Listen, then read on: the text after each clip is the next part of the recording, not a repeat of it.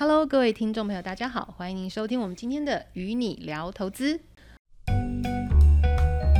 可以聊什么？聊资产配置，聊股市，聊保险，聊时事，聊投资，聊省税，聊日常开销，都可以专业的聊，轻松的聊。大家好，我是 Tammy。大家好，我是 David。大家好，我是 Herman。今天呢，我们是想用一种呃，回顾这一年我们走过的疫情，在美国的生活，然后在加州，也是身为这个重灾区的我们，怎么样走过了这一年疫情来的煎熬，从一开始的感受很担心、惶恐、很惴惴不安，到我们还是继续的在生活跟工作上面呢，不停的努力。其实现在我们的孩子还是非常的多，仍旧是在家上学。很多人还是在家工作，那很多行业也是经历了很多的辛苦，嗯，大家很努力的去走过这一段，所以其实我们都在学习，也让自己变得更坚强。那这一段时间，我们有很多的这个学习跟分享啊。我们从二零二零年三月开始经历了封城 （lockdown），这是我这个才疏学浅第一次想听到这个字，然后运用这个字 “lockdown”，然后呢，我们就开始了。一连串生活上很多的改变。首先，因为我们大家从事的是 essential business，那我们就是因为 essential business 必要行业吗？还是什么？所以我们有持续在工作。嗯，对，就是美国政府很体恤大家，然后就说，呃，如果你是重要的行业的话呢，你就呃可以继续工作，不需要遵守封城的先令。那这时候你就会碰到很极端的两种看法，第一种就会，你就会说，没有想到我们生活中有那么多的产业都是属于不 essential 的，什么餐厅啊什么全部都关门了，对。然后另外一方你会发觉有人千方百计的，就是说我们是 essential business，我们不能关门，所以是一个蛮特别，在定义上是有一些空间给大家解读的。嗯，那简单来说，在美国的去年的这个时候的 essential business，我们就是知道有超市。你一定要营业嘛，让大家可以采买食物，然后有银行，好要存钱呐、啊，股市相关投资金融产业也是必须的嘛，还有就是呃保险，保险这个行业也是必须的。那所以我们都在这个必须的行业当中，但是我们的确也经历过五周的时间吧，差不多五周时间是在家工作的。对，那大家就是经过在家工作之后，可是我们觉得最严重的这个整个生活方式的改变，是从这个加州，我们在加州嘛，加州州政府下令我们必须停止群聚，开始一系列的商业的经济的一些衰退吗？还是变化吗？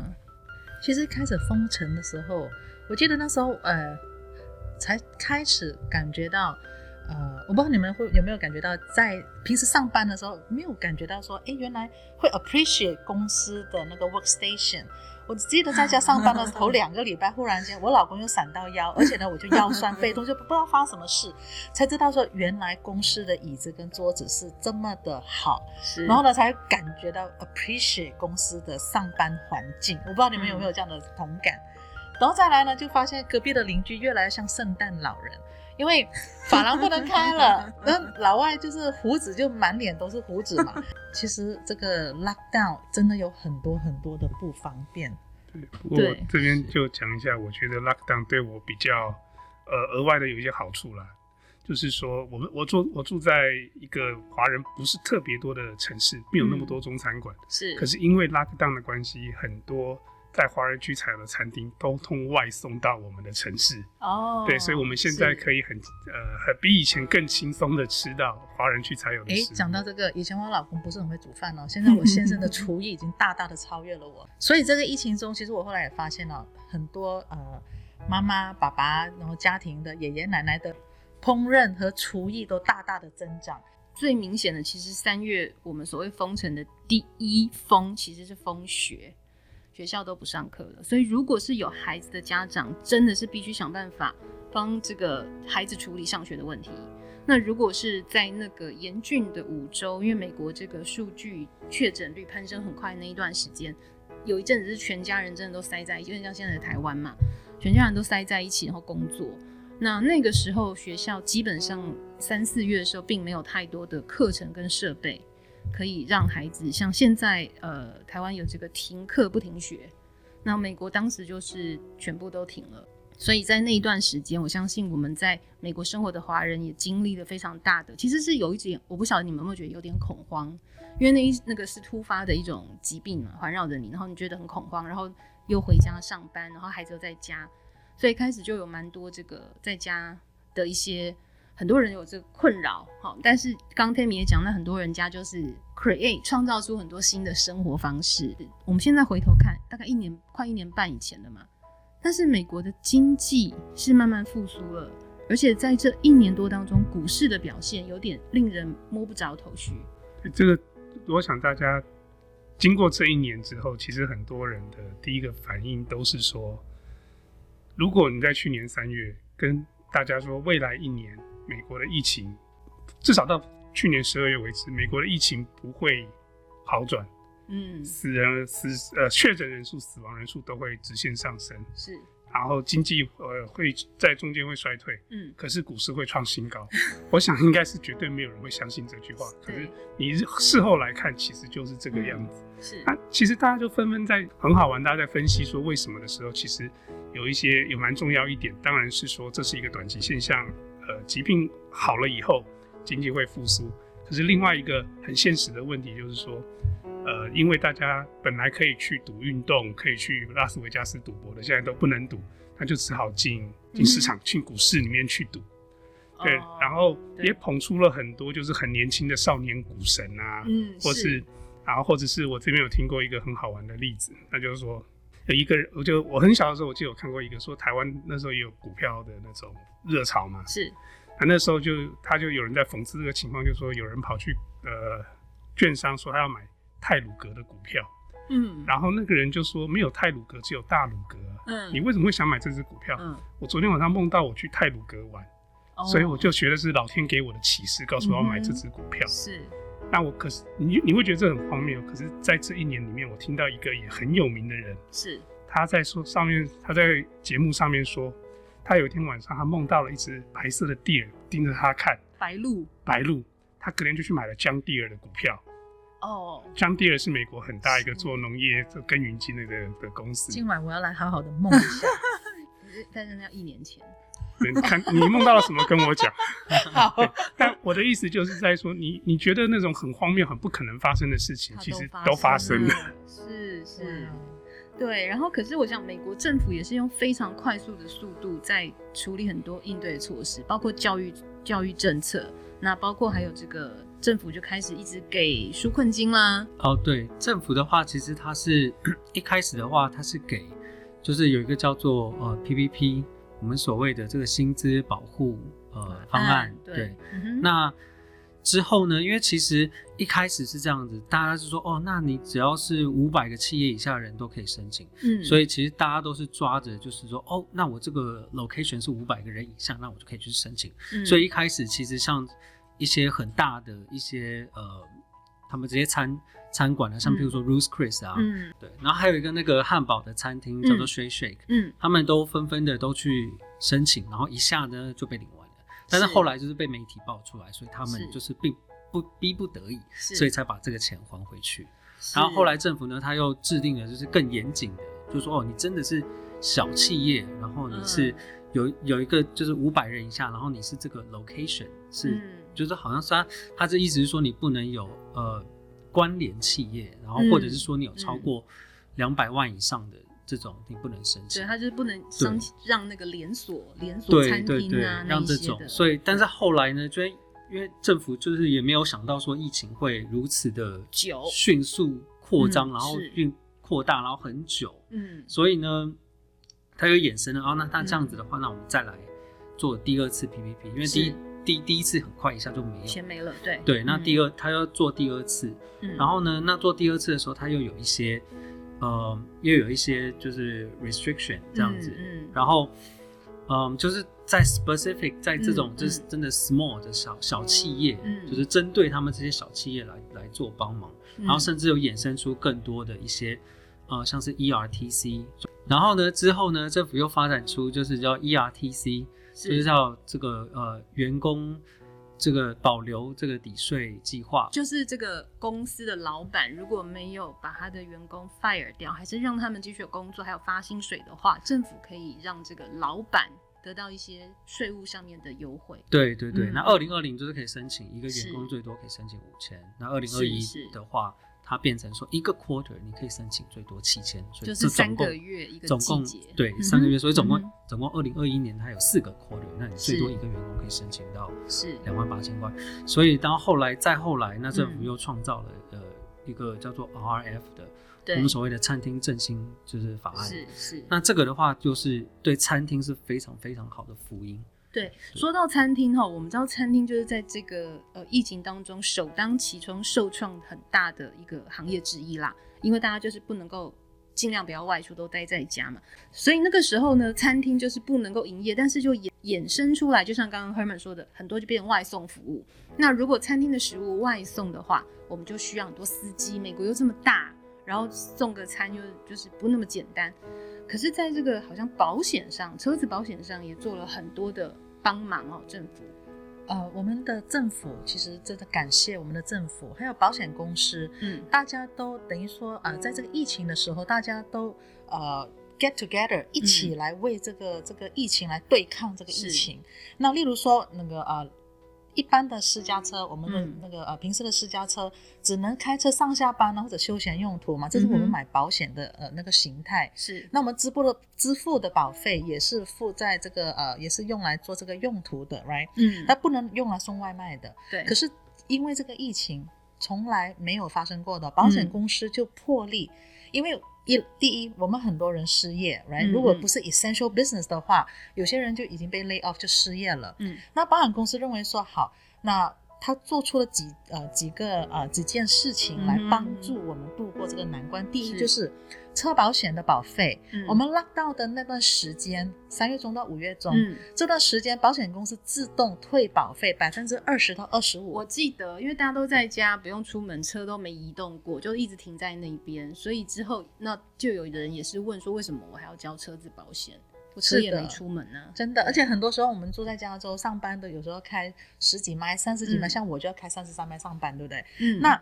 如果说在家没有出门的，我们可以打电话给保险经纪或保险公司，嗯、告诉他说，我原来一年是开两万迈、一万五千迈，嗯、那现在因为车子都停在车库，我没出去了，那我能不能把它降到最低？是哦，七千迈、五千迈可以吗？那我的保费、嗯、呃降下来一些，保险公司也很愿意帮忙。嗯，然后再来呢，嗯、呃。我们可以用自己的私家车来去、嗯、来去那个呃送外卖，因为现在 DoorDash all the sudden right? DoorDash 还有还有网上购物，对，我们连买呃买菜。买菜都可以上网。买珍珠奶茶，真的。一定要讲珍珠奶茶，对。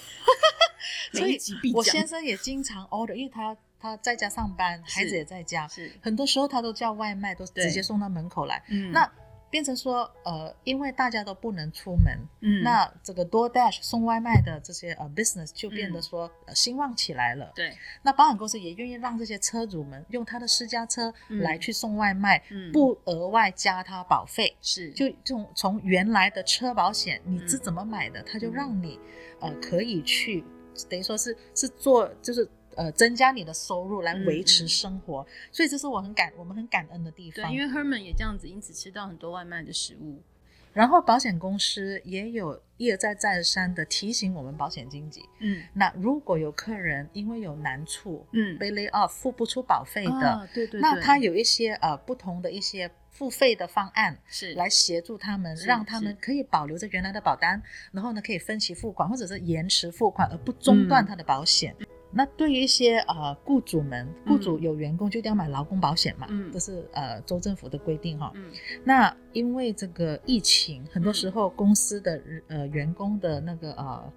流动量啊，或者说呃员工就减少了，甚至他们不能继续营业，right？那很多时候保险公司的劳工保险，他也提出方案，嗯，原来的公司如果有呃。举举个例子，有五十、一百个员工，嗯、那现在降到二十五，甚至少过一半。嗯，那保险公司也愿意在这个劳工保险上面做出一些调整，是，甚至付费的方案来帮助大家、嗯、呃度过难关。所以我觉得，嗯，只要大家守望相助，来一起度、嗯、度过这个难关，其实是，是呃，我们已经一年了，也过去了嘛。对，其实政府有很多出台帮餐厅的方案。刚才我们那个 David 会计师也聊到，因为后来就是说，就算纾困方案一波一波出来之后，还包括我们每一个家庭都有先领到第一张支票、第二张支票，可能后面的支票跟你的收入有关，所以你没领到支票，表示你赚很多，大家都好像很尴尬。没有啊，其实是这样子，其实这样子，如果你没有收到第一张或第二张支票的话，是，或者是你有可能收到第一张或或者是没有收到第二张，对。那其实呢，当然是跟你的收入有关。如果你是 single 的话，差不多就是七七万五，然后 married filing 都是十五万。嗯。嗯，那如果说你超过了这个，那超过了这个等级，那如果你 single 到八万，嗯，或者是 married filing joint 你是超过十到十六万，是，那这样就没有了，你就没有办法领。是。是，但是呢，有可能的情况就是说。哎、欸，那你怎么？你虽然说收入没超过，但是你也没有领到。嗯，那有一些这种情况，就是说，譬如说你之前没报过税，或者说你报税的时候你并没有提供你的 account number，是，所以他们没有办法就是直接汇钱给你。是是，然后可能在用就是寄寄支票的时候寄丢了。对，那这个时候呢？那呃，政府就很聪明，他在就是在二零二零年你报税的时候，嗯，他就把它变成一个叫做呃 recovery rebate credit，就是说等于说这个东西你可以在二零二零年的税表上面可以把它 claim 回来，如果你没有收到的话，嗯，对。那如果第三第三次的话，人家说第三次还有一个一千四百块嘛，对。那他的他的那个 income threshold 也就是他的 income threshold 也是一样的，是。也是差不多七万五，然后有然后十五万这样，嗯，但是他就是说。呃，有可能它会变成二零二一年的税表，嗯，你可以把它 claim 回来。嗯，对。然后我这这这个就是我们刚刚所谓的那个 economic impact payment 嘛，是。对。然后另外一个就是 RF 嘛，对。那 RF 的话就是就专门就是用来就是保护餐厅的一个计划。对。它是它这个非常厉害，它是说是就是如果你在二零一九年成立，嗯，就之前成立的餐厅，那你在二零一九年你的 total sales，嗯。直接减掉你二零二零年的 sales 是，就是二零二零年疫情的冲击嘛，就是你的营业额是不是？对，你的直接总营业额并没有算任何的 expense。OK，所以这样子下来的话，其实呃，我我我做过很多 case，他们都可以拿到甚至上百万的这个 check，对，上百万的补助，所以非常非常的这个 general 政府非常的帮忙。是，所以而且对个人的呃这个补助，我之前还听最后一波是。根据家里的呃呃 head count 来退，曾经有一个 family 退到五千多 哎、欸，家小孩多。啊，我又羡慕又嫉妒，对对，我们应该多生几个哈，真的。然后然后有我不断的听到有人说他们有有不同的方式来收到这个政府的补助，有一些是支票，有些人说他们是收到呃那个礼卡，就像那个 credit 卡这样礼卡，信用卡，然后甚至有一些说你去年。报税那个退税是退到直接退到那个支票账户的话，那个钱呢就直接从政府打到支票账户里面去。是，是，所以我们知道，这是政府其实是不断的，嗯，想要帮助各个各行业的人们，还有就是呃家庭，哈，在这一段时间，因为其实说真的，这个疫情比我们想象中的长。说真的，我们真的就觉得，哎、欸，三个月、六个月就过去了，结果到今天大概真的一年多了，我们才慢慢的恢复过来，一直到疫苗的出现。那我们的这个确诊率才下降，是，但是这一年多真的是造就了很多不令人不知道为什么大赚钱的行业。呃，我们先来讲一些大家觉得事前就应该预期到会赚钱的行业，就像亚马逊，亚马逊大发利是，对不对？那个每每个人家里都有数可数不清的包裹，真的。大家都在拍你家今天有几个包裹垒在你家门口。哦，我家 Amazon 的箱子是最多的，因为没事做又不能出去 shopping，就 Amazon 什么都上 Amazon 买。你对美国经济复苏做出了重大贡献，我们再次感谢你。对，那当然连带就是他们的上游做纸盒的，这其实也是很赚钱。对耶，我没想到做纸盒的，做纸盒的。然后那另外一个当然就是我们大家可能有感觉到，现在房子虽然就是很特别，就是大家现在纷纷逃离都市嘛，因为都觉得都市。呃，容易群聚，容易传染疫情，所以本来觉得在住在都市很方便的人，现在都退到比较 suburban 一点的 area，啊，结果呢，房子供不应求，嗯，而且就会发生很可怕的事情，就是说，对卖方是很开心的，但买方很可怕的事情就是你甚至没有 open house，你甚至没有看过房子，你还没上市哎，有时候房子就已经。第一个是就是你要 bid，你要可能高过他出价百分之十、百分之二十才有机会，一直加价。而且甚至你可能还没有看到房子，但你也不知道里面发生了什么事，然后住去进去之后才发觉说，呃，这里出事了，那里不对我的意思。是对，所以呃，也是我们对一个产业很大的一个。大发利市的一个产业，那我们在此预期就是说，如果疫情过去之后，嗯，其实成衣业会是最大受力的行业。哦，因为大家要开始买下半身了，是吗？因为大家变胖。你你讲的太客气了。因为我记得疫情期间有一阵子，我们都是用 Zoom 在开会、做活动、办线上讲座，大家下半身可能都是睡裤嘛。对。然后上半身漂亮一点。是。对，我我前几天就是我我都是穿的很正式，因为我都在公司上班，我要澄清一下。但我跑去想要去买西装裤，结果发觉说很多家就是意思就是说你要买就要买整套的，我们不能卖西装裤给你。我心心里也是讲说这是发生什么事情。是是。对，所以请问下一个行业会会会 那个爆发起来的是卖运动那种运动器材的吗？因为已经爆发了吧？已经爆发了吧？因为我跟我先生也在讲哈，我们要腾出一个房间空出来装个电视机，然后买个 treadmill 在上面跑步，每天呢、嗯、连就算我们在看连续剧也好看节目的，都要有半个小时到四十五分钟的时间在那个呃跑步机上面跑。其实医疗相关产品啊，像一些什么小的夹在指头上的测氧机啦，哈，或者是说测什么血压、脉搏一些基本的这些配备，当时因为这个确诊率很高的时候，很多人是在家自己没有办法去医院，在家自己居家隔离嘛。你要常测自己的身体的状况，这些都卖得很好嘛。还有电脑设备。还有这个运动器材，现在你不是连在家骑脚踏车都可以跟人家尬掐了吗？听说还有跳绳，还有跳绳是没有绳的运动器材，还有那一家很厉害的瑜伽裤，Lululemon。Lululemon，对，哎，介绍一下，他的瑜伽裤子非常的贵耶，一件的裤子单价都是一两百起跳美金，所以他的股票可以买了吗？股票曾经一度表现很好，对吧？现在都错过了，我我都错过了。看下一个，现在现在就像我讲的，就注意看专门卖大尺码的衣服，这开玩笑。而且我听说好像，而且我听说好像那个呃，台湾台湾最近就在就疫情爆发了之后嘛，嗯，然后他们有他们保险就是有专门的设计，一个是给 COVID nineteen 的保险，嗯，那个保单根本是供不应求。根本是大家人人抢破头，是是。然后刚好就是我有个朋友，他就是在做这方面的，他他跟我讲说，他基本上就是在卖的时候，二十四小时或四十八小时没有在睡觉，嗯、然后一直疯狂的，就是客人一直疯狂的在找他，一直在买，是对。然后而且他是有限量的，所以其实我们就是真的也走过了这一些，但是我们现在有一点感受到这个疫情快要复，就是结束嘛，经济复苏之后的后坐力，比如说我们曾经讨论过通膨来了。那通膨，还有就是大家知道，现在搬家潮，房子真的很贵，还有工作模式的改变，有人觉得喜欢，有人觉得不喜欢，对，对，好像就是变相的说，你在家里工作，其实好像就是等于你，你就是没有一个八小时，等于说你，哦、你就是一直在。持续在工作，你的工时甚至都是变长了，是是，但是你的薪水却没有没有涨价。是意有所指嘛？我当时也有人有人听过，我听说，就像刚 Tammy 聊到，大家觉得在家里工作有一点工作伤害，因为你的桌椅的，有的人是家里人多嘛，用餐桌，像我也是用餐桌工作，餐桌或者是在哪里，就是电脑一拿来你就开始工作，其实腰酸背痛的。所以这个呢，我必须要跟大家分享一下，疫情一爆发的时候呢，孩子要开学，我就到 IKEA 排队排了几乎两个小时才进得去买桌子。是。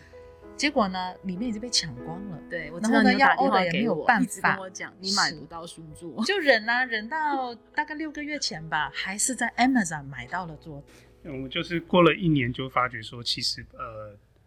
就是风水轮流转啊，就是嗯，是最后有虽然一开始美国没有控制的很好，但是在疫苗的研发之下，呃，美国人的生活慢慢的呃步上了常规。是，那我们也希望就是现在很多国家。呃，可能呃又是有一波起来，是那嗯。呃可以借鉴一下我们在这个节目中或者其他国家的一些经验，是，然后让他们的生活可以更顺遂一点，也希望全全球都能够赶快呃结束这个疫情，恢复正轨。是因为美国这个疫苗施打率是非常的高的，而且所以很多的人愿意有施打疫苗的意愿，所以在这个 D C D C 疾病管理局上的数字有确认，疫苗出来之后，大家施打完两剂完整疫苗之后，这个确诊率是下降的。但是我们也因为经过这一年多的锻炼，其实大家训练出很好的默契跟应变能力，对于任何突发状况，我们就像我们同事之间好了，耳机戴上，电脑打开，马上做讲座，马上开会。好，大家马上研发政府的政策，马上算你可以拿多少钱，你这家可以怎么样？